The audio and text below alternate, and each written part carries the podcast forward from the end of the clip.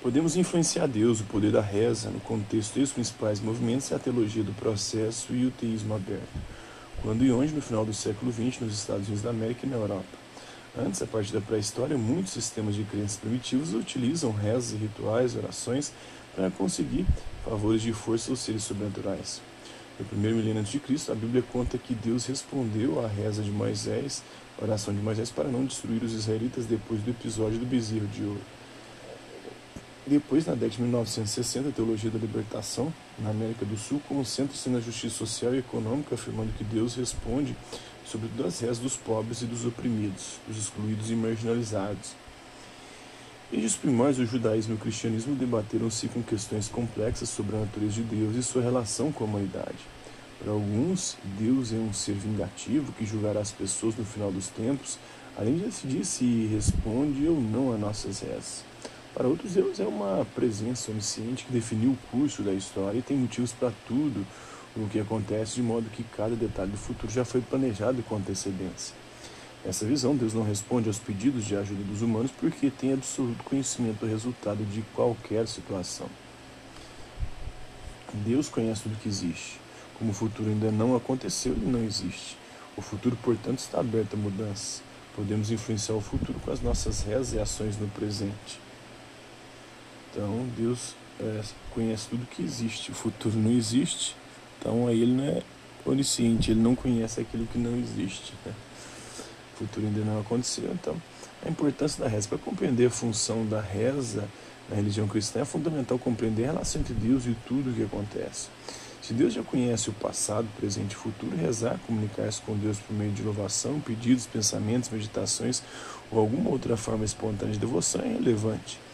Dizer a Deus o que ele já sabe não surtirá muito efeito em termos de mudança no futuro.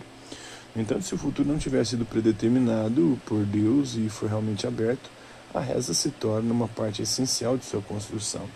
Aí entra em contradição aqui, nessa teologia do processo, esse teísmo aberto aqui, com é, a predestinação do Calvino, né? Deus está tão envolvido com o mundo que existe uma relação de reciprocidade entre os dois. Deus é influenciado pelo que acontece, segundo o Pittenger. Então, dentro da mente de Deus, embora a teologia cristã tradicional considere Deus como uma entidade onisciente, ou seja, que sabe tudo com total conhecimento do passado, do presente e do futuro, é, se ele já sabe o futuro, é porque o futuro de alguma forma já está predeterminado, né? Se está predeterminado, não adianta eu rezar, porque rezando ou não, a, coisa vai acontecer, é, independentemente da reza é, já está na mente de Deus. Alguns teólogos do século XX passaram a rejeitar a ideia de presciência do conhecimento do futuro. Se Deus soubesse o que acontecerá, o futuro seria uma verdade absoluta e não teríamos liberdade de escolha. Algumas vertentes cristãs acreditam nisso. Além disso, a presciência comprometeria a bondade essencial de Deus.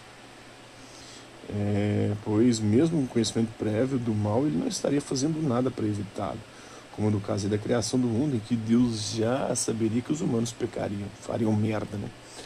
Os teólogos da esperança, a rejeição dos conceitos teológicos tradicionais, como a presciência, a imutabilidade e a impassibilidade de Deus, não se restringiu a nenhuma escola teológica específica no século XX. As ideias receberam diversos nomes, entre eles teologia do processo, teologia da abertura de Deus e teísmo aberto. No final do século XX surgiu um grupo de teólogos denominados teólogos da esperança, o Jürgen Moltmann e, e o Wolfhard Pannenberg é, na Alemanha e Robert Jenson nos Estados Unidos, entre outros. Os seus principais argumentos eram que, como o futuro não existe ainda, nem mesmo para Deus, a característica essencial do cristianismo é a esperança e não a caridade, né?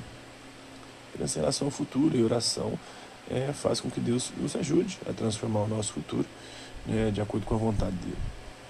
O futuro é aberto. A visão cristã clássica da presciência de Deus baseia-se na crença de que Deus é, existe fora dos limites do tempo, ele é eterno, né? É, de modo que é futuro para os seres humanos, algo inexistente e desconhecido.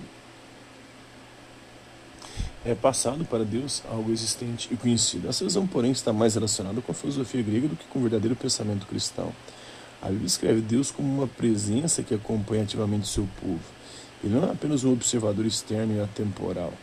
Além disso, os cristãos acreditam que a vinda de Jesus como ser humano é uma clara indicação de que Deus não está fora do tempo ou da realidade é, da vida humana na Terra, uma vez que ele teve uma vida humana também, com todas as suas limitações. Consequentemente, se o futuro ainda não existe, mas está tudo programado também para Jesus, para ele ser o Filho de Deus e se sacrificar para salvar a humanidade. Consequentemente, se o futuro ainda não existe, nem para os seres humanos, nem para Deus, o futuro está totalmente aberto. Dentro dessa perspectiva, Deus não é um espectador distante, mas um participante ativo do processo histórico. Uma presença que escuta as rezas, orações e pedidos, respondendo às necessidades dos seres humanos e caminhando a seu lado na jornada ao longo da vida. O mau uso das armas de guerra, como as bombas nucleares, indica a capacidade humana de fazer o mal, tanto no futuro quanto no passado. Será que Deus sabe disso e resolveu não fazer nada? Fica esse questionamento cristão, né?